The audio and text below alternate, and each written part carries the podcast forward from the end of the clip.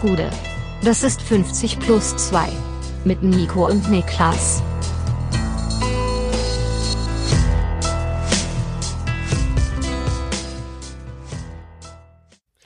»50 plus 2, die vorletzte Ausgabe vor der Sommerpause. Mein Name ist Nico Heimer und tatsächlich nicht zugeschaltet, sondern neben mir sitzt der Mann, der heute eine Sorry I'm Fresh Basecap mit Sticker auf dem Schirm trägt, Niklas Levinson. Was? Kennst du die? Nee. Das ist so. Ich kenne, wie hießen die, Ed von Schleck? Ja. Nee, wie hießen diese, dieser niederländische, ähm, Van Dutch? von Dodge, genau, Ja. ja, nicht Ed von Schleck. Ed von Schleck ist ein Eis, glaub Ja, ich. ja. Nee, ähm, das war hier so, New Era hatte doch vor zehn Jahren so richtig, war doch richtig heiß vor zehn Jahren. Ne? ja, war super heiß, ja. Genau, und da gab es nämlich diese eine Kappe und die sehe ich noch manchmal und da steht drauf, sorry, I'm fresh. Okay, das ist wirklich am, am alleruntersten Ende der New Era Nahrungskette. Würde ich auch sagen. Also me- meine war, ich hatte genau eine New Era Cap und das war die ähm, aus die von Sammy Deluxe, die der exklusiv als Eigendesign rausgebracht hatte. Die war komplett weiß Ja. mit so einem eingestickten Sammy Deluxe S und die war, also rückblickend kann man das wirklich so sagen, einfach scheiße hässlich. Ja. Aber ich musste die halt unbedingt haben. Und das ist die einzige New Era Cap gewesen, die ich in meinem Leben besessen habe. Ich hatte zu der Zeit so, ich glaube, 15, 16 Stück. Und die hingen so bei mir an der Wand in meiner Wohnung, so eine neben der Oh. anderen. Weißt du, dann konnte man die Ja. so runternehmen zum Aufziehen. Und ich habe trotzdem, glaube ich, dieselben drei immer getragen. Und die meistgetragene war schwa ganz schwarz mit einem pinken New York Yankees Logo. Uh, Ja. fresh, fresh. Ja. Nee, ich hatte nur eine. Sorry, I'm fresh. Sorry. Ich hatte noch eine Fake, so eine halb, also keine New Era, aber die von der von der Optik her, vom Schirm her eine New Era ähnlich war. Wie heißt dieser Typ Kappa eigentlich? Also wo der flache Schirm flach Gute ist. Frage. Ich meine, Da das ist ja nicht New Era Caps, das sind ja ist ja eigentlich ein Markenname, oder? ja, also ich meine, Ich hatte auf jeden Fall noch eine von denen und die habe ich mir damals gekauft gehabt auf einer Jugendfreizeit in Rom. Die Kappe musste ich allerdings aufgeben, als ich aus Gründen, die ich nicht näher ausführen kann, in diese Kappe mich übergeben habe. oh, Und dann hat diese Ka- die Ka- Kappe ihre Existenzberechtigung auf meinem Kopf damit ver verwirkt gehabt. ließ sich nicht verhindern, meinst du? Die sie nicht verhindern, ey. Und äh, ja, aber das war die, die Kappenphase. Hat auch Wo war das? Wo war das? Wo hast du dich da, in welcher Lokalität? Zu, also zu Hause oder warst du im Urlaub oder gibt's da eine Das Geschichte? war bei ähm, Rein in Flammen. okay. Also Rein in Flammen muss 2000, das wir überlegen, äh, fünf oder sechs gewesen sein, glaube ich. Ich glaube eher sechs. Und man kann sagen, dass es ein Event ist, das mein Leben in ein davor und ein danach unterteilt hat. Ohne das jetzt zu groß ausführen zu möchten. ja, davor hattest du zum Beispiel die Kappe nicht mehr. Davor, Danach meine ich. ja, ja, nee, also ich hatte einige New Era Caps, aber ähm, hast Ähm, du, ja. hast du Football-Trikots getragen? nee, aber NBA-Trikots hatte ich.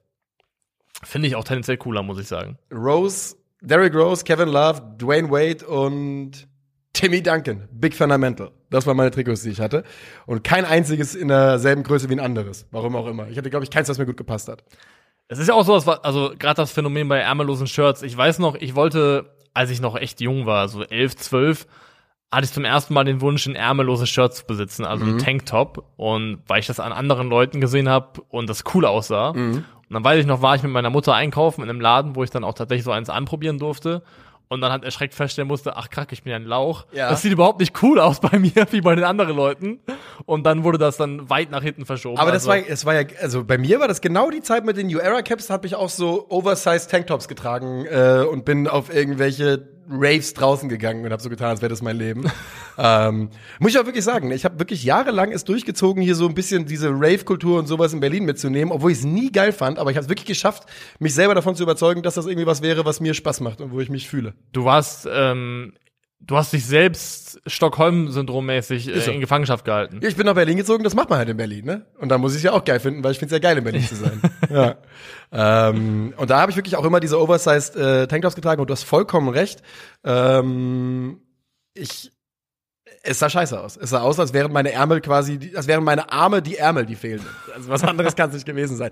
Da fällt mir an, ich hatte eine Kappe, die fand ich unglaublich geil. Und ich glaube, wenn man jetzt sagt, was da drauf stand, dann kann man schon, äh, da erkennt man schon, welches Geisteskind ich zu, äh, so Anfang meiner 20er war. Und es gibt ja Muschi Kreuzberg, ist irgendeine äh, Eventfirma oder sowas. Ähm, und ich hatte eine Kappe, wo drauf stand, ich komme ich komm aus Muschi, du Kreuzberg oder andersrum. Und die war auf jeden Fall so todespeinlich mit so einer Aufschrift so rumzulaufen. Aber ich habe es auf jeden Fall, Boah. auf jeden Fall ein gutes Jahr durchgezogen. Das finde ich nämlich jetzt gerade, wenn ich es einfach nur Ja. höre, auch schon extrem unangenehm. Muss ich wirklich sagen. Also, wie gesagt, also ich meine das schon genau so, wie ich sage. Das ist so richtig, richtig schlimm gewesen. Aber die, die Kappe war damals so, dass wir haben die irgendwie mal bekommen, was auch immer. Ein Kumpel und ich, wir sind uns heute noch nicht einig, wer die bekommen hat. Und es war wirklich ein man, Thema. kann, man kann nicht sagen, man hat die bekommen, wenn man in den Laden gegangen ist und dafür Geld Nee, gegeben nee, hat. also das waren, so, wir haben die, glaube ich, am 1. Mai bei so einem Event irgendwo bekommen. Okay. Aber, aber es war wirklich legit ein Jahr lang Thema, wer die, wem die eigentlich gehört und wer die tragen darf. Also wir wollten beide diese, ihr wolltet, diese ihr wolltet scheiß be Kappe. beide der größtmögliche Depp sein. So, okay. ja, aber ich habe mich durchgesetzt. Ich war der größere Depp. Das habe ich mein Leben lang geschafft. Äh, so auch hier. so, Fußball war auch noch irgendwas, oder? So ein bisschen, ja, hier und da, ne? Ja, ja, also ich meine, äh, war natürlich auch Länderspiele, über die wollen wir aber gar nicht so sehr reden, denn wir wollen ein paar der größeren Themen abarbeiten. Äh, es gibt mal wieder einen neuen Trainer in der Bundesliga und er kommt nicht aus demselben, aus derselben Suppe, wie man es äh, häufig mal gesehen hat. Und ähm, des Weiteren gibt es ja nicht unbedingt Neuigkeiten in der Causa Lewandowski, aber doch genug, um mal darüber zu reden und auch darüber zu reden, Schadet sich Robert Lewandowski eigentlich vielleicht selbst damit und dem, was er beim FC Bayern aufgebaut hat? Denn ähm, der Ton wird schon ein bisschen härter in den letzten Tagen, habe ich den Eindruck. Ich bin jetzt schon bereit, ein persönliches Mea culpa abzugeben, dass ich, würde ich jetzt sagen, mich offensichtlich verkalkuliert habe hinsichtlich dessen, wie weit Lewandowski bereit ist zu gehen, um diesen Wechsel im Zweifelsfall durchzupushen, weil ich habe, glaube ich, vor ein paar Wochen noch gesagt, so wie ich ihn bisher in seiner Karriere wahrgenommen habe, nämlich nicht als ähm, Fußballromantiker, aber als absolut verlässlichen Vollprofi, Ja. der seine persönlichen Ambitionen und Ziele hat, aber die auch bereit ist, zurückzustecken im Zweifelsfall, wenn eben die Gegebenheiten einfach nicht so passen. Das hat ja, da war ja der Wechsel aus Dortmund nach München exemplarisch für. Also wie Robert Lewandowski das letzte Vertragsjahr in Dortmund bestritten hat und dann gegangen ist, ist er im Prinzip fast schon Blaupause und Vorbild dafür gewesen, wie man sowas machen sollte. Ja. Aber wie er sich jetzt gerade verhält, der Ton, der, den er anschlägt und in der, die Frequenz, in der er Dinge sagt und der Inhalt dieser Dinge, die er sagt, die sind für mich wirklich, sind wir jetzt schon an einem Punkt, wo ich sagen würde, das ist weit davon entfernt von einem Profi, der sich in meinen Augen ja professionell verhält. Das ist ein Level, wo ich sage, er schadet absolut sich selbst in der Wahrnehmung in München vor allem und baut dann einen Druck auf auf den Verein, der jenseits dessen ist, was ich sage ich mal als ähm, faire Verhandlungsstrategie bezeichnen würde. Es ist unwürdig ein bisschen, was Robert Lewandowski Das ist das gute Wort dafür, was, ja. was er jetzt gerade macht. Und ähm, du hast vollkommen recht. Ich war ja die der Eindruck oder das Gefühl, wie weit würde Robert Lewandowski gehen, hat sich in den letzten Tagen und Wochen nochmal ordentlich verändert. Und der Eindruck ist, der Sag mir, wie weit, wie weit, wie weit wirst du gehen? und ich fürchte sehr weit. Ne? Ähm, auffällig an der Stelle, wie äh, so häufig. Es ist wieder mal ein Barca-Transfer, der mit so einem Streik verbunden ist. Übrigens habe ich mich gerade auf meinem Stuhl hochgefallen, jetzt sehe ich dich, aber meine Luft, meine, meine Beine baumeln in der Luft. Ähm, es ist wieder mal ein Barca-Transfer und äh, was mir wirklich am sauersten aufstößt, ist diese Geschichte, dass er sich zum Opfer stilisiert in der ganzen Nummer.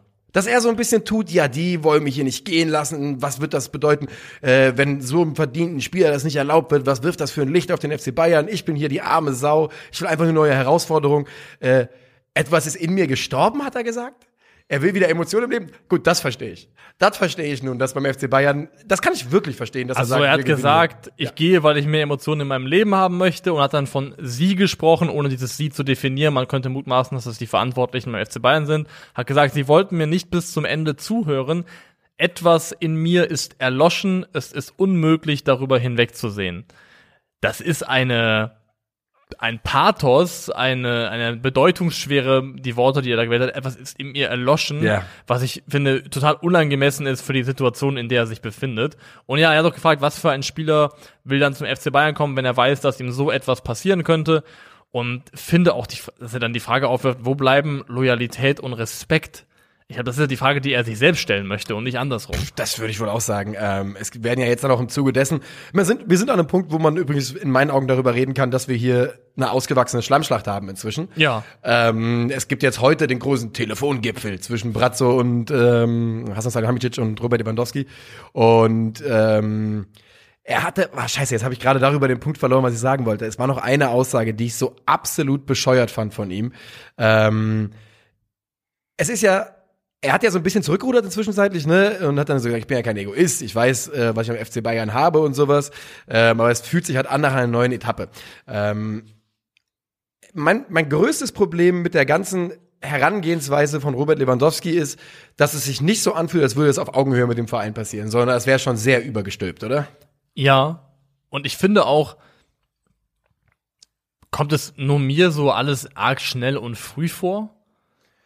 Es ist eigentlich noch relativ viel Zeit in dieser Also klar, ich kann verstehen, dass sowohl der Spieler frühestmöglich wissen möchte, wo spiele ich nächstes Jahr, spiele ich da, wo ich spielen will, und dass natürlich auch der FC Bayern Interesse daran hat, frühzeitig Klarheit zu haben auf so einer echt integralen Stelle des Kaders, um da nicht irgendwie auf Teufel komm raus, hinten raus was deichseln zu müssen. Aber die Mittel, zu denen Lewandowski jetzt schon greift, also dieses öffentliche Druck aufbauen auf den Verein über Pressekonferenzen, Interviews, was auch immer, die würde ich eher erwarten, wenn wir jetzt schon Mitte August hätten Ja. und Zwei die, Wochen. die Uhr schon richtig tickt in, in Richtung Ende des Transferfensters. Aber wir haben Juni, es ist noch nicht mal richtig Sommerpause, es laufen ja noch Länderspiele. Und ich finde, irgendwie kommt mir das alles sehr, sehr früh vor und die Eskalationsstufe, die wir jetzt schon erreicht haben, die ist für mich sehr, sehr hoch im Verhältnis zu dem Zeitpunkt, wo wir uns eigentlich in der noch nicht mal offiziell offenen Transferperiode befinden. Das Überraschende für mich ist auch wirklich so ein bisschen dieses Dauerfeuer. Jeden Tag kommt eine neue Lewandowski-Aussage, dann bei der Bild, dann in einem polnischen Interview, dann in der Pressekonferenz von der Nationalmannschaft. Es kommt wirklich, also jeden einzelnen Tag kommt eine neue Meldung raus. Und ähm, ich, also mein Bauchgefühl ist ja eigentlich, dass das, wenn er intern gesagt hat, Leute, ich, wenn er intern sagen würde, also wie gesagt, das ist nur ein Gefühl, ich weiß gar nichts. Ähm, ich werde kein Spiel mehr für den FC Bayern machen, ich will unbedingt gehen. Ich will zu Barca, make it happen. Also, glaubst du, dass dann, glaubst du, das ist wirklich reine Spekulation, aber glaubst du, dass die Bayern sagen Nein? Also, sie einfach Nein gesagt haben? Nicht einfach nein, aber ich glaube, sie werden das gesagt haben, was ja auch ihre öffn öffentliche Linie ist, nämlich du kannst gehen, wenn zwei Dinge erfüllt sind. Erstens, der der dich kaufen wollende Verein, also Barcelona, erfüllt die Rahmenbedingungen, die wir uns vorstellen finanziell und wir haben sportlich eine Alternative in der Hinterhand, die dich ersetzen kann. Und wenn diese zwei Parameter, diese Rahmenbedingungen erfüllt sind, dann ist das möglich und wenn nicht, dann nicht. Und ich glaube, das so würde ich mir vorstellen, wird es auch intern kommuniziert und ich finde, das ist auch eine vertretbare Vereinslinie. Ich finde, daran ist nichts irgendwie ähm, großartig boshaft oder, oder was auch immer von den Bayern. Ist ja vollkommen legitim, dass die sagen, wir haben eine konkrete Vorstellung davon, was wir für dich kriegen wollen und wir müssen uns sicher sein können, dass wenn du gehst, dass wir einen Spieler finden, der dich in einem für uns auch adäquaten finanziellen, sportlichen Rahmen ersetzen kann. Ja. Das finde ich sind Bedingungen, die absolut legitim sind. Ich glaube schon, dass ähm, die, die Bayern-Bosse haben sich ja auch öffentlich jetzt wirklich ein paar Mal geäußert in den letzten Wochen eigentlich gesagt, wir haben nicht vor, ihn abzugeben. Und wahrscheinlich ist das natürlich, das muss man auch sagen, äh, ein Trigger natürlich für dieses ganze Thema, dass Lewandowski eben dann einen Gang hochschaltet. Und Ja, sagt, ja. Ich bin so dermaßen weg, das habt ihr, habt ihr noch nicht gesehen. ähm, aber insgesamt, boah, also für alle Seiten schwierig. Die, Bay- die sportliche Führung der Bayern, die nun eh schon heftig im Kritik steht seit längerem, macht da, gibt da auch kein, wieder kein gutes Bild ab. Vor allem, weil der FC Bayern jetzt in der Situation ist, sich an den eigenen Aussagen messen zu lassen von vor Jahren, als bei Bayern, äh, bei Dortmund Usman Dembele zum Beispiel gestreikt hat. Ja. Und das ja immer so aus München so ein bisschen klang, das wird bei uns nicht passieren, das klappt bei uns nicht. Well, wir werden es halt jetzt wahrscheinlich sehen. Ne? Ähm, und zur Wahrheit gehört, dass man, man kann Problemprofis bis zu einem gewissen Punkt wieder einfangen, aber du kannst Robert Lewandowski nicht mit so einer Dalton-mäßigen Steinkugel äh, oder, oder Eisenkugel am Fuß gefesselt aus der Sebener Straße festhalten. Wenn er nicht kommt, dann kommt er nicht. Ja, ich glaube sogar, äh, dass am Ende, wenn der Verein wirklich auf Einhaltung des Vertrages pocht, dann so gesehen da am längeren Hebel sitzt. Ja. Aber man darf ja nicht vergessen, es geht ja nicht nur darum, wie Aber geht der, es. weißt du, aber der muss ja nichts machen. Also der muss ja vertraglich, der, der, da steht ja nicht drin, dass er, ähm, dass er irgendwie im Frequenz, Pulsfrequenzbereich 140 bis 160 arbeiten muss im Training. aber es wird ja schon eine gewisse Präsenzverpflichtung geben, dass Ja, er dann, vor dann Ort taucht ist. er halt auf ähm, und, und kackt an die Eckfahne und läuft zwei Runden. Das ist ja absolut, das kann er ja machen. Also er hat Also, schon die Mittel da richtig ja, natürlich, aber ich glaube, und wenn, wenn, Robert, wenn Robert Lewandowski 23 wäre, glaube ich, dann würde, könnte die auch wieder greifen, aber da hat der FC Bayern ja auch noch einen Trumpf. Äh, alle wissen, dass er Mitte 30 ist und dass, egal wie fit er ist, dass, dass die Uhr trotzdem tickt und sie auch lauter tickt, als sie eben vor zehn Jahren noch getickt hätte. Und er weiß, dass er sich eigentlich nicht leisten kann, ein Jahr einfach sportlich zu verschenken. Ja, auf gar keinen in der Phase seiner Karriere, das geht nicht. Das wird auch deswegen, glaube ich, einfach nicht passieren. Im Zweifelsfall hat der Verein einen längeren Hebel, aber man darf ja auch nicht vergessen, es muss ja nicht nur Robert Lewandowski mit der Mannschaft spielen wollen, die Mannschaft muss ja auch mit Robert Lewandowski spielen wollen. Und ich könnte mir auch vorstellen, dass irgendwann vielleicht auch ein Punkt erreicht ist, wo es auch ein paar Spieler gibt und vielleicht auch Führerspieler gibt, die sagen, ey, uns wird das langsam ein bisschen zu blöd und das ist auch irgendwo ein Disrespect gegenüber uns als Mannschaft, den wir nicht gut finden und dann ist vielleicht da auch im Verhältnis zwischen Spieler und Team irgendwann ein Punkt erreicht, wo man sagen kann, okay, da ist auch keine Zusammenarbeit mehr fruchtbar oder macht Sinn. Hast du gelesen, was er gesagt haben soll zu Jürgen Nagelsmann im Ende, in der Spätphase der letzten Saison? Nee. Also wir wissen ja alle, dass Jürgen Nagelsmann äh, verstärkt versucht hat, die Flügel zu stärken bei den Bayern ja. und ne, mehr darüber zu spielen. Und scheinbar hat er sich, und das ist, glaube ich, äh, ich zitiere jetzt einen Bericht der Bildzeitung, ähm, hat er Robert Lewandowski zur Seite genommen und wollte ihm quasi erklären, wie er davon mehr profitieren kann. Woraufhin Robert Lewandowski den Trainer darauf hingewiesen hat, dass er derjenige ist, der 40 Tore in der Bundesliga geschossen hat und nicht Jürgen Nagelsmann. Und wenn das stimmt, dann ist das eine schon eine Form der Kommunikation, die ein, ein, ja, ein durchgeschnittenes Tischtuch suggeriert, würde ich behaupten. Ja, ich würde trotzdem hier ein großes Wenn, wenn setzen wenn, wenn, wollen, wenn, wenn, weil ja. wir da keine Möglichkeiten haben, das zu verifizieren. Aber es wäre eine Art und Weise, die ich als extrem respektlos empfinden würde, gegenüber einem Trainer zu kommunizieren. Ja. Und eigentlich genau das ist überhaupt, also dann schon keine Grundlage mehr bietet für eine vernünftige Zusammenarbeit. Ich glaube auch, Robert Lewandowski unterschätzt so ein bisschen den Schaden, den er gerade an seiner eigenen Karriere und an seinem eigenen Karrieredenkmal anrichtet.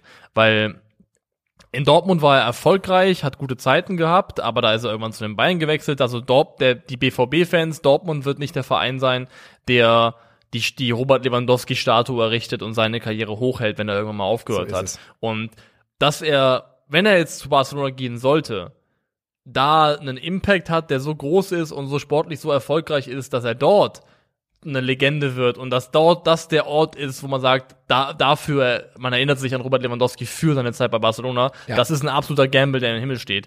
Der Best Bit, den Robert Lewandowski hatte und hat, um irgendwo Kult- und Legendenstatus als Spieler zu haben und den er sich sportlich komplett verdient hat, ist der FC Bayern München, wo er auch den Großteil seiner Karriere verbracht hat. Und er ist gerade auf dem besten Weg dabei, sich das zu verbrennen. Und wenn sie sich beim FC Bayern an ihn nicht erinnern wollen Ja. als Legende, dann tut man es vielleicht nirgendwo. Sehr, sehr wichtiger Punkt. Und komplett richtig. Äh, er wird natürlich für Polen, äh, für Polen, in Polen immer eine Legende sein. Vollkommen egal, was noch passiert, wo er hingeht. Aber du sagst es, die Robert Lewandowski ist ja eh ein bisschen seltsam. Ich habe es letztens in einem anderen äh, Format schon mal gesagt. Robert Lewandowski ist gemessen daran, was er sportlich eigentlich ist, ähm, in der Weltwahrnehmung eher ein bisschen kleiner als seine eigentliche Leistung. So, Ja. der ist nie so ganz in diesem Kreis dieser absoluten super Megastars im Fußball angekommen. Und nur beim FC Bayern ist er eben diese überlebensgroße Ikone. Und sogar da, ne? Also da kann er es sein. Und du sagst genau das. Es könnte sein, dass Robert Lewandowski hier einen Schaden an seiner Legacy anrichtet, den ähm, er selber aktuell noch gar nicht einzusehen weiß. Auf der anderen Seite fühlt es sich ja auch gerade so an, als wäre es ihm scheißegal, ne? Äh, kurz übrigens noch äh, ein Einwurf. Ich habe gerade nochmal nachgeschaut. Die, äh, das Zitat kommt aus der Sportbild. Okay. So. Ja, es bleibt also spannend bei Robert Lewandowski. Man darf sich fragen, wie es weitergeht. Hast du noch irgendwas, was du zu Causa sagen willst? Nö, außer dass ich echt gespannt bin, wie das ausgeht. Und ich kann nur noch mal sagen, einfach weil ich neugierig bin und ich sehen möchte, wie Julian Nagelsmann diesen FC Bayern gestaltet ohne Robert Lewandowski. Ich persönlich hoffe, dass er am Ende seinen Willen kriegt auf eine Art und Weise, wie die auch für den FC Bayern okay ist. Um dass wir dann auch irgendwie beim FC Bayern eine neue Zeitrechnung starten. Weil ich Ja, finde, ein. Lewandowski-Abgang wäre gleichbedeutend damit, dass beim FC Bayern irgendwo auch eine neue Ära beginnt. Ja, das äh, würde ich unterschreiben und ähm, man darf gespannt bleiben. Es ist äh, eine Situation, die man, glaube ich, sich beim FC Bayern so äh, nicht erwünscht hat vor, ich sag mal, fünf Wochen. Wir bleiben noch ein bisschen bei den Bayern und bei äh, potenziellen Geschäftspartnern und es soll jetzt gehen um den potenziellen Transfer von Sadio Mané zum FC Bayern München. Wir wissen alle, dass die Bayern großes Interesse daran haben, äh, oder großes Interesse an Sadio Mané haben und ähm, wir wissen aber auch, dass der FC Liverpool eine relativ enge Preisvorstellung hat und da nicht so 100 Prozent äh, bereit ist, ähm, davon abzu, abzuschließen. Jetzt gibt es Meldungen von gestern Abend, dass sich die Vereine zum ersten Mal ein bisschen annähern würden. Ähm, es gab aber eben auch ein Gerücht, und das hört man aus England, das von Liverpool abgetan worden sein soll, mit mehr oder weniger der, ähm, ja, der, ich, ich fasse es mal grob zusammen, der Aussage, ähm, dass man das frech findet und dass man nicht bereit ist, weitere Gespräche zu führen, bis die eigenen Vorstellungen gematcht worden sind. Jetzt ist es so, dass man natürlich bei, dass niemand von uns bei den Verhandlungen vor Ort war, aber es wurde relativ viel aus Liverpool-Kreisen auf jeden Fall bestätigt, dass da was dran ist. Also die Berichte kommen auch von, von, der, von der Times und von The Athletic, also ja. wirklich von Quellen, wo man davon ausgehen 1A. kann, dass da auch was dran ist. Willst du mal zusammenfassen, was so ungefähr die, die Bayern da angeboten haben? Hast der springende Punkt ist, ja. dass die Bayern wohl nur bereit sein sollen, 30 Millionen Pfund zu zahlen, wenn Bedingungen erfüllt werden, sportliche, die im Grunde nicht zu erfüllen sind. Nämlich, ich glaube, dass in der Zeit, in der Mané bei den Bayern wäre, sowohl er dreimal den Ballon d'Or als auch dreimal die Champions League gewinnen müsste. Ja. Also, dass einfach an exorbitante, unmöglich zu erreichende sportliche Bedingungen geknüpft. Ansonsten würde und man. übrigens dreimal nacheinander. Wir reden nicht ja. für die Vertragslaufzeit, sondern in den nächsten drei Spielzeiten. Ja gut, so, so, so wahnsinnig viel Zeit wird auch nicht mehr sein. Der ist ja auch nicht mehr, also Eben. der ist ja auch schon 30, ja. in Anführungszeichen schon. Und ansonsten würden die Bayern wohl nur die, äh, nur 27,5 Millionen Euro zahlen. Und das ist wohl, also zwei Dinge, die Liverpool anscheinend sauer aufstoßen, sind erstmal diese absurden Klauseln, die ja auch wirklich absurd die sind. sind. Die sind eine Frechheit in meinen Augen. Die sind eine Frechheit. Das ist das, ich habe es zu dir gerade eben off Kamera gesagt, ich sag's nochmal, weil es einfach stimmt. Früher konnte man in der FM die, ähm, also im Fußballmanager, die, ja, die, die CPU verarschen, indem man, du hast den Zweitligaspieler gekauft und hast dann gesagt, wenn der 100 in der Spieler hat, kriegt ihr nochmal 100 Millionen. Die haben gesagt, ist das geil. Das nehmen wir sofort an. Und also, es, dass man glaubt, dass in Liverpool jemand sitzt, der sagt, ah ja, ja, nee, das ist gut, das, das, das gefällt uns. Ich find's wirklich Wahnsinn und was man ja auch gehört hat in diesen selben Artikeln, ist äh, eben, dass man ihm, dass man relativ klar, dass Brat so gerne nach Liverpool reisen würde, Hasan Salihamidzic, um dort Verhandlungen zu führen, dass man ihm gesagt hat, du musst hier nicht herkommen mit deinem Scheißangebot. Erst wenn du, wenn ihr in die richtige Richtung geht, musst du herkommen. Und das wirft doch kein gutes Licht auf den FC Bayern. Nee, tut's nicht. Und der, der zweite Punkt, warum es aufstößt, ist, weil Liverpool eine grundsätzlich andere Preisvorstellung hat. Deren Preisvorstellung geht mehr in Richtung 50 Millionen Euro und eben nicht die Tja. non, je knapp gerissenen 30 Millionen Euro. Also das ist noch eine krasse Lücke. Und das wirft kein gutes Licht auf den FC Bayern, weil es gibt einen, also das ist ja immer ein Drahtseilakt zwischen den bestmöglichen Deal für dich selbst rausschlagen und der anderen Vertragspartei so vor den Kopf stoßen, dass es den Verhandlungen mehr schadet, als es hilft. Ja. Und das ist aber eine Kunst, glaube ich, diese auf diesem auf dieser Rasierklinge ja. auf sich zu bewegen und zu balancieren. Und das hier wirkt fast schon stümperhaft. Wenn man, wenn das so stimmen das sollte in ja. der Art und Weise, ist das wirklich ja, stümperhaft, das ist unbeholfen und das ist eine Art und Weise, Verhandlungen zu führen, die ja, einfach nur kontraproduktiv sind. Ja, du hast es gerade ganz schön gesagt. Es ist nämlich, ich glaube auch, dass solche Verhandlungen absolut ein Ritt auf der Rasierklinge sind. Und nun ist es kein Geheimnis, ähm, dass, ja, ich kann mir bei Hasan Salihamidzic diverse Sachen vorstellen. Zuerst mal kann ich mir absolut vorstellen, dass es jemand ist, der sich auch mal eine Idee verrennt. Und ähm, ich, vielleicht ist die Idee eben hier, dass man so einen tollen Spieler wie Sadio Mané für den, für den Jahrhundertdeal irgendwie äh, sich äh, äh eintüten kann. Ähm, du sagst aber eben was Wichtiges. Denn wenn der FC Bayern in der internationalen Wahrnehmung von anderen großen Clubs und der FC Liverpool ist nur ein Club, der mit dem FC Bayern auf Augenhöhe agiert in irgendeiner Form. Ja. Ähm, wenn dort auf die Bayern und auf deren Verantwortlichen für Transfers so geschaut wird, ein bisschen von jetzt kommt wieder der der der tollwütige Junge vorbei, der äh, der ne, sich der immer so so einen Blödsinn macht, ist das katastrophal für die Bayern.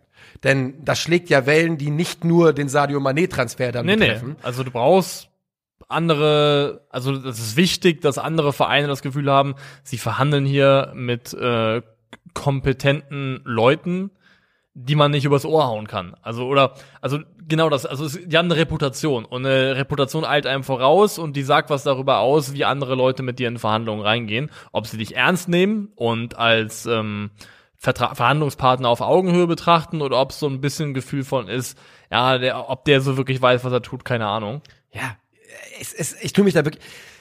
Ganz im Ernst, wir haben von Hasan Salihamidzic ja schon einiges gesehen. Wir haben ja zum Beispiel mal diese Pressekonferenz, die ich niemals vergessen werde, aus dem, wo er nicht die, nicht die Menschenwürde ja. sondern die aus dem Trainingslager, wo er auf dem goldenen Thron in Katar sitzt und mehr oder weniger sagt, dass man jetzt bei Callum Hudson-Odoi all in geht und dass es ein Wunschspieler ist und ja. ähm, die werde ich nie vergessen, weil das war für mich schon, viel mehr kann man sich die Finger nicht verbrennen. Die Serie an Versuchen, Last-Minute-Transfers noch ähm, oh, ja. zu den Bayern zu holen, wo man irgendwie Leute angerufen hat, die schon gerade auf dem Laufband standen beim EKG für einen anderen Verein. Ja. Auch einfach kein gutes Bild. Und, und wenn man jetzt tatsächlich, Mann, wie kann so ein Angebot zustande kommen, wenn das stimmt? Das muss man dabei immer sagen. Das ist wirklich, es ist wirklich Wahnsinn, weil es ist ja so rotzfrech, das jemandem anzubieten. Ja. Weil, wenn Sadio Mané so gut ist, dass du glaubst, dass er dreimal den Ballon d'Or gewinnt, dann ist das Angebot eigentlich noch frecher. Wenn du denkst, er kann in den nächsten drei Jahren den Ballon d'Or gewinnen, ist es ja noch frecher, so wenig Geld zu bezahlen eigentlich. Also, Wenn die es Sonne, kann auch sein, man ähm, muss eine Sache, man, es kann auch durchaus sein, das Transferbusiness ist schmutzig und es werden Stories lanciert, um Preise zu drücken, Preise zu erhöhen, Gegner zu verunglimpfen. Das passiert. Die, die, die Dichte allerdings jetzt hier an Meldungen in diese Richtung macht, ja, die macht stutzig. die macht stutzig. Das ist so ein bisschen zu sagen, wie war das nochmal, als äh, Karl Drogo da rumge, rumge dahin vegetiert hat? Ja. Hat doch diese Hexe gesagt, wenn die Sonne im Westen aufgeht und im Osten untergeht und die Berge im, du- im Wind fliegen, wie Ja. Blätter im Wind, äh, dann, dann kommt er wieder zu dir und wacht wieder auf. Ja. Das ist so ein bisschen die, das ist, Die das war ist so quasi, Hm? garstig, diese Hexe, Alter. Die war so richtig garstig, diese Hexe. aber zu Recht. ja. Ich Naja. fand, doch, doch. Was war denn das Problem bei der Nummer? Was hatte die, was hatte die Kalisi hier getan? Nee, also die haben ja dieses, die, die, äh, die Dothraki haben ja die Leute überfallen Ja. und da wirklich. Dothraki waren, waren. Die haben da großen Personenschaden angerichtet. Ja, ja. Und auch an ihr. Ja. An der Hexe und ihren Leuten. Mhm. Und die Daenerys dachte halt, okay, jetzt habe ich die davor bewahrt, ähm, dass sie irgendwie das Schlimmste ihr zugestoßen ist. Mhm. Aber trotzdem waren halt schon all ihre zu Angehörigen, was auch immer, halt nicht mehr da. Und die hat, glaube ich, die Daenerys ziemlich hops genommen, letztendlich. Ja. Also in, eine, in vielerlei Hinsicht. Aber nee, so ein bisschen ist, da- das ist quasi das Äquival- Äquivalent zu den Bonusbedingungen, die der FC Bayern hier reinschreibt, weil man von vornherein weiß, okay, es wird einfach nicht passieren. Es ist ausgeschlossen, dass das passiert, kommt so nicht. Ja. Deswegen, ich finde zu sagen, eine Champions League Klausel finde ich sogar noch legitim, weil das der FC Bayern Eine, ja. Ja. also wirklich auch sagen kann mit einem straight Face und das können sie in meinen Augen in den letzten wenn wir, wenn wir in den nächsten drei Jahren einmal Champions League gewinnen, dann X. Das finde ich ist eine vertretbare Klausel. Aber das hier ist ja wirklich, das ist ja Fantasieland. Ja, und ähm, deswegen, man muss jetzt abwarten, wie es da weitergeht. Ich, was wäre eigentlich für dich der Cut-off-Point, wo du sagen würdest, FC Bayern nicht Sadio Mané verpflichten? Welche finanzielle Zahl wäre es? Bei mir wäre es ganz klar die 40. Hat genau dieselbe Zahl gerade gesagt. Also Ja. 40 wäre für mich die absolute Schmerzensgrenze. nicht. Darüber hinaus braucht man nicht gehen. Ja. Also Und ich glaube auch, dass das wahrscheinlich gar nicht so unrealistisch wäre am Ende, ne? Wenn jetzt der FC, wenn Liverpool gerade über 50 redet und die Bayern irgendwas von 23, ich könnte mir schon vorstellen, dass man da irgendwo in der Ecke landet. Aber ich bin gespannt, ich bin gespannt, wie das weitergeht. Ähm, ich hoffe, dass der FC Bayern sich da äh, nicht noch weiter blamiert, denn das geht nur eine gewisse Zeit lang und ja, man darf gespannt sein. Wir bleiben bei Liverpool noch ganz kurz. Darwin Nunez ist ja ähm, für Krögi übrigens das heißeste Transfereisen auf diesem Sommer. Also wenn er, wir haben letztens drüber geredet und er würde Nunez sehr, sehr vielen Spielern vorziehen. Wenn der FC Bayern zum Beispiel die Chance hätte, Lukaku Nunez zu verpflichten, wäre er ganz klar bei Darwin. Also, was natürlich für Nunez auch in dem Vergleich konkret spräche, ist einfach das enorme noch ausstehende Entwicklungspotenzial aufgrund des Alters.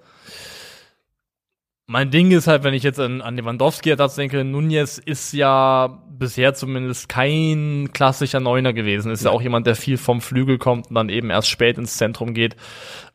Und deswegen wüsste ich nicht, ob ich da, also es wäre eine schwierige Abwägung, weil ich glaube auch, David Nunez würde teurer werden als Lukaku. Das sieht so Eine aus, Ablöse. ne? Also- es hieß ja, ich hatte irgendwann mal gelesen, dass er für 60 Millionen da gehen darf diesen Sommer. Das scheint überhaupt nicht aktuell zu sein. Das scheint akt aktuell überhaupt kein Thema zu sein. Also es geht darum, dass er Hattest eben du das auch gelesen? Nur ganz kurz, habe ich mir das ausgedacht. irgendwann mal gab es eine Klausel, die Okay. irgendwo in diesem 60, Okay, 70 sehr gut. Millionen Bereich verankert war. Zumindest in meinem Kopf habe ich das mal mitbekommen. Ja. Und äh, das scheint aber anscheinend nicht der Fall zu sein, weil aktuell geht es darum, dass Benfica ihn wohl nicht ziehen lassen möchte unterhalb von 100 Millionen Euro. Und das wäre eben die Summe, die Liverpool berappen müsste, um ihn zu verpflichten und wäre gleichzeitig damit auch Liverpools absoluter Rekordtransfer. Der bisherige ist ja, glaube ich, Virgil van Dijk für die knapp 85 Millionen, für die er damals aus Southampton gekommen ist. Äh, Genau so ist es. Ähm, und wir wissen alle, er hat, glaube ich, wettbewerbsübergreifend 34 Tore gemacht in der abgelaufenen Saison, gerade in der Champions League immer wieder ähm, sehr, sehr positiv aufgefallen. Und ähm, wäre natürlich dann auch auf der anderen Seite Benficas äh, Nee, er wäre nicht Rekordabgang. Die haben ja auch Joao Felix Joao. Felix, der wäre weiterhin der Rekordabgang, ja. Geil von Benfica, muss man auch mal sagen. Ähm, und was man so hört, ist Liverpool aktuell der Frontrunner und ähm, vielleicht auch gar nicht so, so weit mehr entfernt von einem Deal.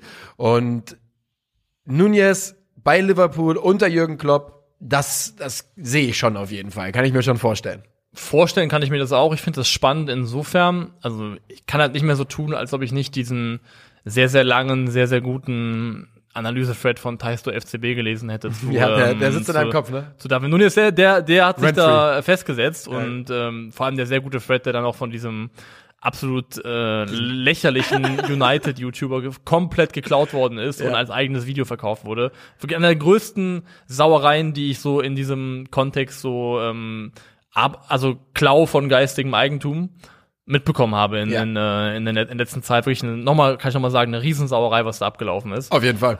Aber ich finde das spannend, weil die beiden erfolgreichsten englischen Mannschaften der letzten Jahre, Manchester City und äh, Darwin und ach, Darwin und FC Liverpool, die sind ja beide die letzten Jahre mehr oder weniger ohne so richtig klassischen Neuner ausgekommen. Zumindest auch ein Spielertyp, der dann auch irgendwie groß ist, Kopfball, also der die klassischen Attribute von so einem ähm, ja Archetyp des Stürmers hat, sag ich mal. Ja. Und City hat jetzt Haaland geholt und bei Liverpool könnte es jetzt gut sein, dass Darwin Nunez kommt. Und ich finde das insofern super interessant, weil das so ein bisschen eine Abkehr bedeuten würde von dem, was diese Vereine in den letzten Jahren gemacht haben. Und es ist ja dann, äh, am Ende ist es ja immer eine Abwägungssache. Und die Abwägung ist zum Beispiel, und die ist bei Darwin Nunez auf jeden Fall angebracht, okay, du kriegst einen Spieler, der eine absolut krasse physische Präsenz mitbringt, Körperlichkeit, Geschwindigkeit, ähm, Abschlussqualität, aber du zahlst den Preis, dass er eben auf aktuell zumindest noch klare Defizite hat im, im, im, im Passspiel, auch so was First Touch angeht. Und dann würde Liver- Liverpool im Prinzip sagen, okay, wir wägen ab.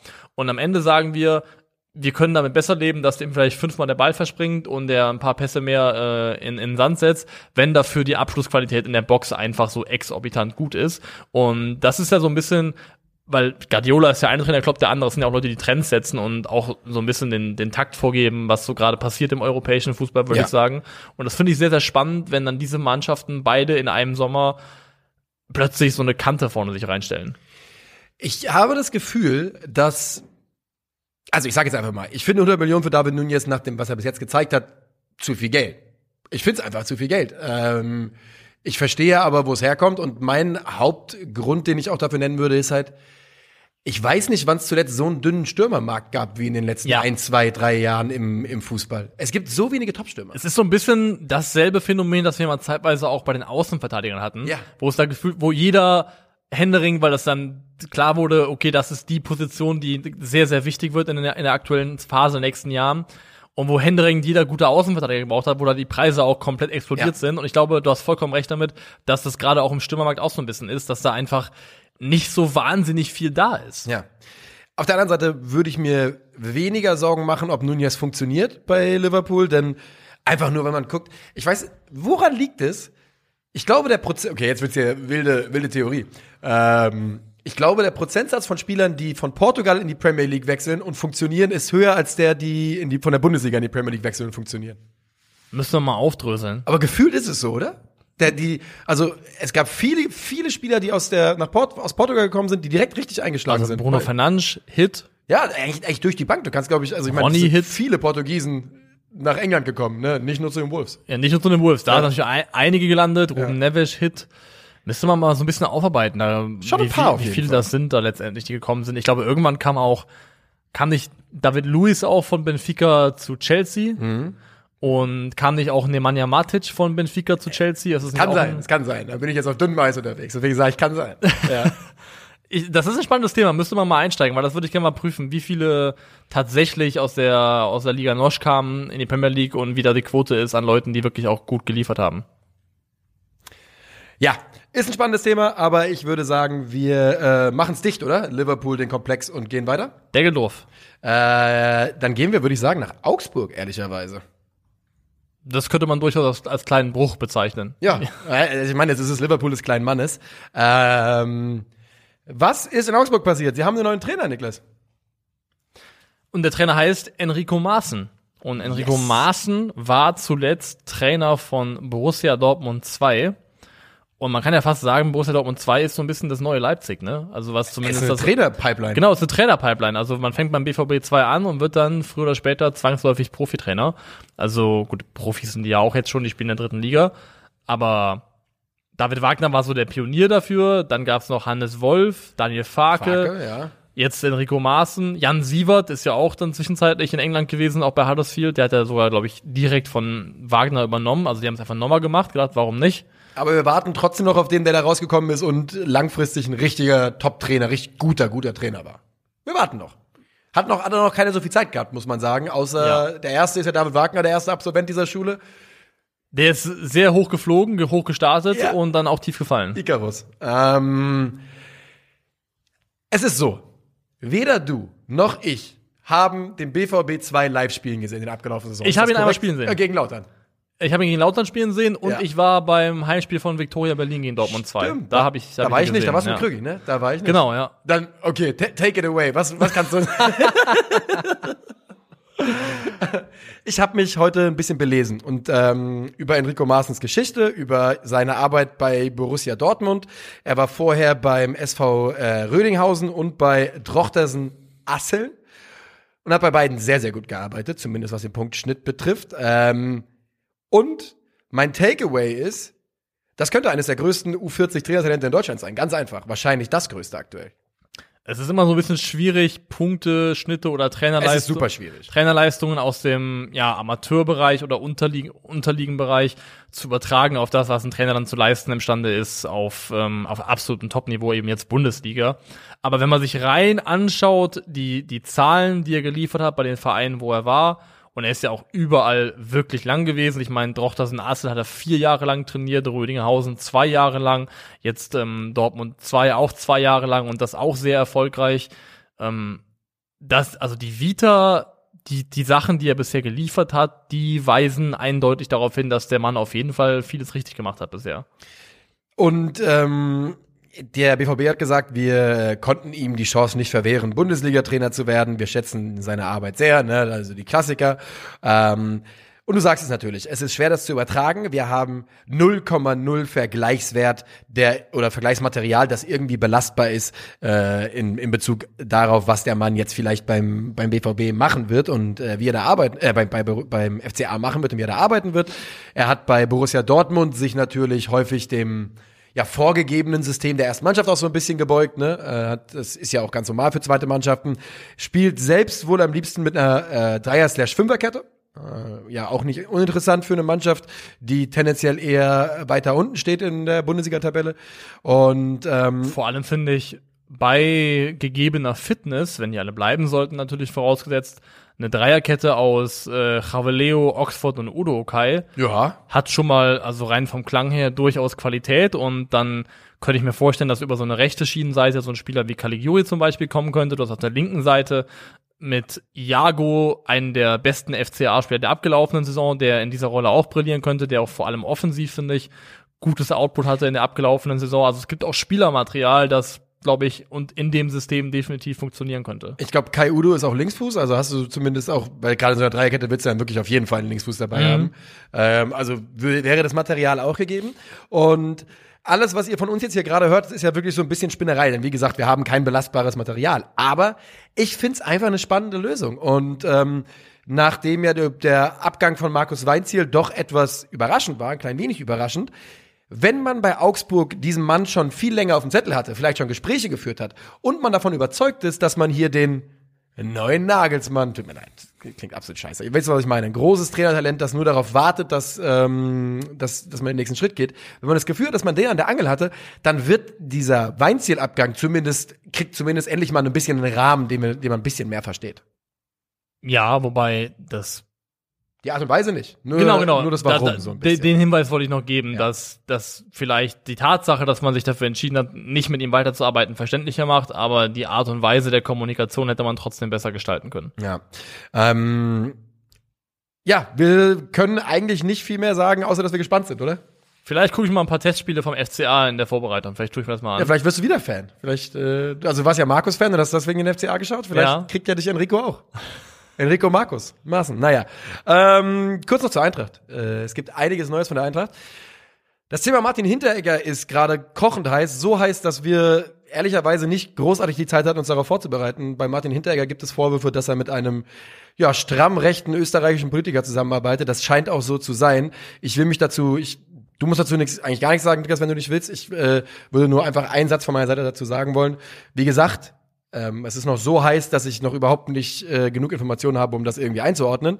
Klar ist allerdings, wenn sich das alles bestätigt und es sieht eben stark danach aus, als wäre das nicht irgendwie ausgedacht, sondern absolut belastbar, ähm, dann arbeitet Martin Hinteregger mit jemandem zusammen, dessen Einstellungen und Werte so dermaßen, so dermaßen kollidiert mit dem, wofür Eintracht Frankfurt steht, ähm, dass man da absolut, dass man dann eine absolut klare und wichtige Aufarbeitung da machen muss und wie dann da ein Endergebnis aussehen kann, dazu fehlt mir aktuell noch die Fantasie. So, das äh, würde ich kurz sagen wollen zu dieser Thematik.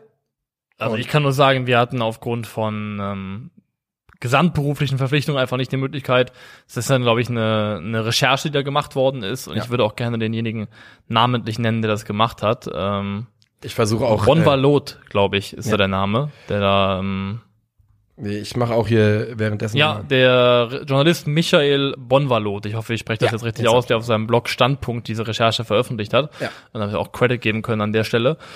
Und ich bin nicht dazu gekommen, die in ihrer Ausführlichkeit zu lesen bisher, habe ich einfach nicht Zeit für gehabt. Ich habe nur andere Zweitverwertungsartikel überflogen, aber das klingt sehr, sehr Unschön. unschön, aber auch eben, es, es klingt, also belastbar klingt es. Wir Ja, finde ich auch. noch in diese, diese Proforma-Klammer setzen. Ja. Aber ich würde sogar sagen, wenn dem so sein sollte, und dann ist es für mich schwer vorstellbar, dass da irgendwie Martin Hinteregger nichts von gewusst haben sollte oder dass es irgendwie jetzt komplett, Nein. ach was, das hat der gemacht, der Typ vorher, oder, oder das macht er, dann würde ich fast sagen, kann es für mich daraus nur eine logische Konsequenz geben und die ist, dass eine sportliche Zusammenarbeit über den Sommer hinaus nicht denkbar ist. Also, Ja, das ist, jeder weiß, ich mag Martin Hinteregger, aber ähm, da würde ich mich tatsächlich anschließen wollen. Ähm, wir warten ab, was da rauskommt. Ähm, du sagst aber das Richtige, es sieht belastbar aus. Wir bleiben trotzdem bei der Eintracht ähm, und reden über die Situation so ein klein wenig, denn äh, Markus Kröscher hat sich äh, geäußert, der sportlich Verantwortliche für Transfers, hat unter anderem übrigens über Martin Hinteregger gesagt, dessen Aussagen waren nicht sonderlich clever, wir werden ein, ein klärendes Gespräch führen und dann ist das für mich wieder vom Tisch, bezogen auf die Aussagen, dass man Martin Hinteregger diverse Male mitgeteilt habe, dass er gehen soll. Die Frage, die ich für dich vorbereitet habe, ist, Philipp Kostic hat Vertrag bei Eintracht Frankfurt noch ein Jahr lang, ist ähm, jetzt jeden Augenblick 30, glaube ich. Also müsste jetzt noch 29 sein. Ich guck mal, ich guck mal live rein. Ist 29. Erster Elfter. Erster Hälfte. Guck Hör mal, mal, hier. Philipp Kostic ist nur drei Tage älter als ich. Sehe ich gerade. Ist ja Shay. Der ist ein Scorpio Boy. Ja. Ähm, ich bin ja auch Novemberkind. Relativer Alterseffekt bei ihm nicht zugeschlagen. Er ist trotzdem da. Way Ähm, Philipp Kostic, wie gesagt, er wird im November 30. Sein Vertrag läuft nächsten Sommer aus. Aktuell steht Folgendes im Raum. Hat ja, war ja einer der großen Green Bay Hits, Wake Me Up When Nove- November Ends, weil die von dem Wetter so die November. Schnauze voll hatten im Ja. November. Wake me up when November ends, ne? Ja, ja, das war's. ähm, ähm, übrigens auch jedes Jahr ein Gag im Internet, dass alle Green Bay antweeten. Ähm, Green Bay? Green Day. Green Day. Green Bay ist Die, Football die Green Day Packers. So, äh, Philipp Kostic, ich will dich Folgendes fragen. Also, Vertrag ein Jahr, ja. Angebot 15 Millionen Euro, so mehr oder weniger soll auf dem Tisch liegen. Auf der anderen Seite soll, soll die Eintracht ein Angebot vorlegen wollen oder schon vorgelegt haben. Vier Jahre, vier Millionen im Jahr, Topverdiener. Was machen wir? Vora mit der Voraussetzung, dass Kostic das unterschreiben würde? Oder? Genau, also quasi, du hast jetzt die Option, ihn für nur 15, nur sage ich mal, um den Ja. ganzen schon hier mal zur Beeinflussung zu geben, äh, nur 15 Millionen abzugeben, wobei die Eintracht wohl 20 aufrufen will. Oder du machst ihn zum Topverdiener, zum absoluten Topverdiener und bezahlst ihm auch bis relativ weit in die 30er ähm, dieses Topgehalt. Ich finde das sehr schwierig, weil einerseits sportlich auch im abgelaufenen Jahr weitestgehend, vor allem in der Offensive bei Frankfurt über jeden Zweifel erhaben gewesen. Wichtigster Spieler, verdienter Spieler, Vereinslegende, wenn man bedenkt, was er alles schon mit der Eintracht erreicht und gewonnen hat. Das einzige, das große Aber ist für mich, dass Philipp Kostic immer auch eine systemische Limitierung bedeutet für die Mannschaften, der Ja. er spielt. Und das würde bedeuten, dass es wieder relativ klar wäre, dass du zum Beispiel nicht ein System implementieren kannst mit einer klassischen Viererkette, wo dann Kostic eben auch einen klassischen linken Verteidiger spielt. Das geht einfach nicht. Nee. Er gehört auf die Schiene. Das ist also artgerechte Haltung von Philipp Kostic findet nur auf der Schiene statt. so, ist so. Und, und deswegen würde ich fast sagen, auf dem Höhepunkt, den man jetzt gemeinsam erreicht hat, sich die Hand schütteln, in die Augen gucken, sagen Danke für alles, Ja, das Geld nehmen und dann Oliver Glasner die Möglichkeit geben, so ein bisschen ohne dieses Korsett Philipp Kostic äh, Frankfurt aufstellen zu können fürs neue Jahr. Also ich sage, Philipp Kostic, mach was du willst, Bruder. Du hast meinen vollsten Support. Es ist einfach so. Er, kann, er darf wirklich alles machen, was er will. Ich find's schade, wenn es dann nur 15 Millionen sind. Allerdings würde ich es auch verstehen in der Vertragssituation, in der sich die Eintracht da mit ihm befindet. Und ich muss halt auch mal eine Sache sagen. Der Karriereverlauf verbrannter Spieler nach äh, Stuttgart-Hamburg, und das war er ja nun mal, dann zur Eintracht kommen und den größtmöglichen Titel gewinnen und dann noch zu Juve zu gehen, nachdem man eben vor vier, vier Jahre vorher ein verbrannter Spieler war, das ist schon ein Karriereverlauf, den, wo ich absolut nachvollziehe, wenn der Spieler da sagt, sorry Leute, das will ich schon ganz gerne ehrlicherweise mitnehmen. Kann ich komplett verstehen. Und Kostic war jetzt so lange in Frankfurt, hat so viel erreicht und es ist ja auch so, es scheint ja auch vom Vereinsseite eine absolute Bereitschaft und Verständnis da zu sein ähm, für ihn und für seine Lage.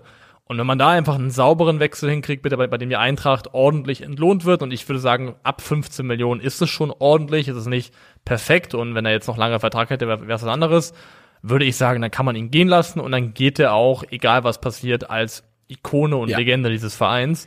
Und ich finde echt, das wäre eine Situation, da kann man sich die Hand schütteln, in die Augen gucken und sich bedanken für alles Ja. Und sich gegenseitig in guter Erinnerung behalten. Auf jeden Fall. Wenn er, wenn es dieses Angebot der Eintracht geben soll, was ja übrigens für ihn noch eine Gehaltserhöhung von 2,5 auf 4 Millionen Euro ungefähr bedeuten würde, also richtig saftig, ähm, dann glaube ich auch, dass wir, ähm, dann wäre das für mich auch in Ordnung. Aber wenn ich Bedenken bei Sadio Mané äußere, dass ich sage, wann geht dessen Athletik? Ist das nicht ein langfristiger Vertrag, der ein bisschen teuer ist am Ende, wo man sich hinten raus ärgert?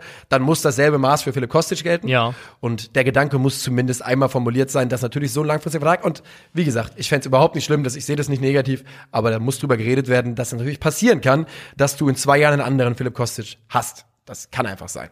So. Das letzte große Thema wollen wollen wir uns für Sonntag, Sonntag aufbewahren. Wir sagen gar nicht, was es ist. Wir bewahren uns das auf. Ja, würde ich auch sagen. Dann haben wir für Sonntag noch was. Und das bedeutet für heute, dass wir fertig sind. Jo.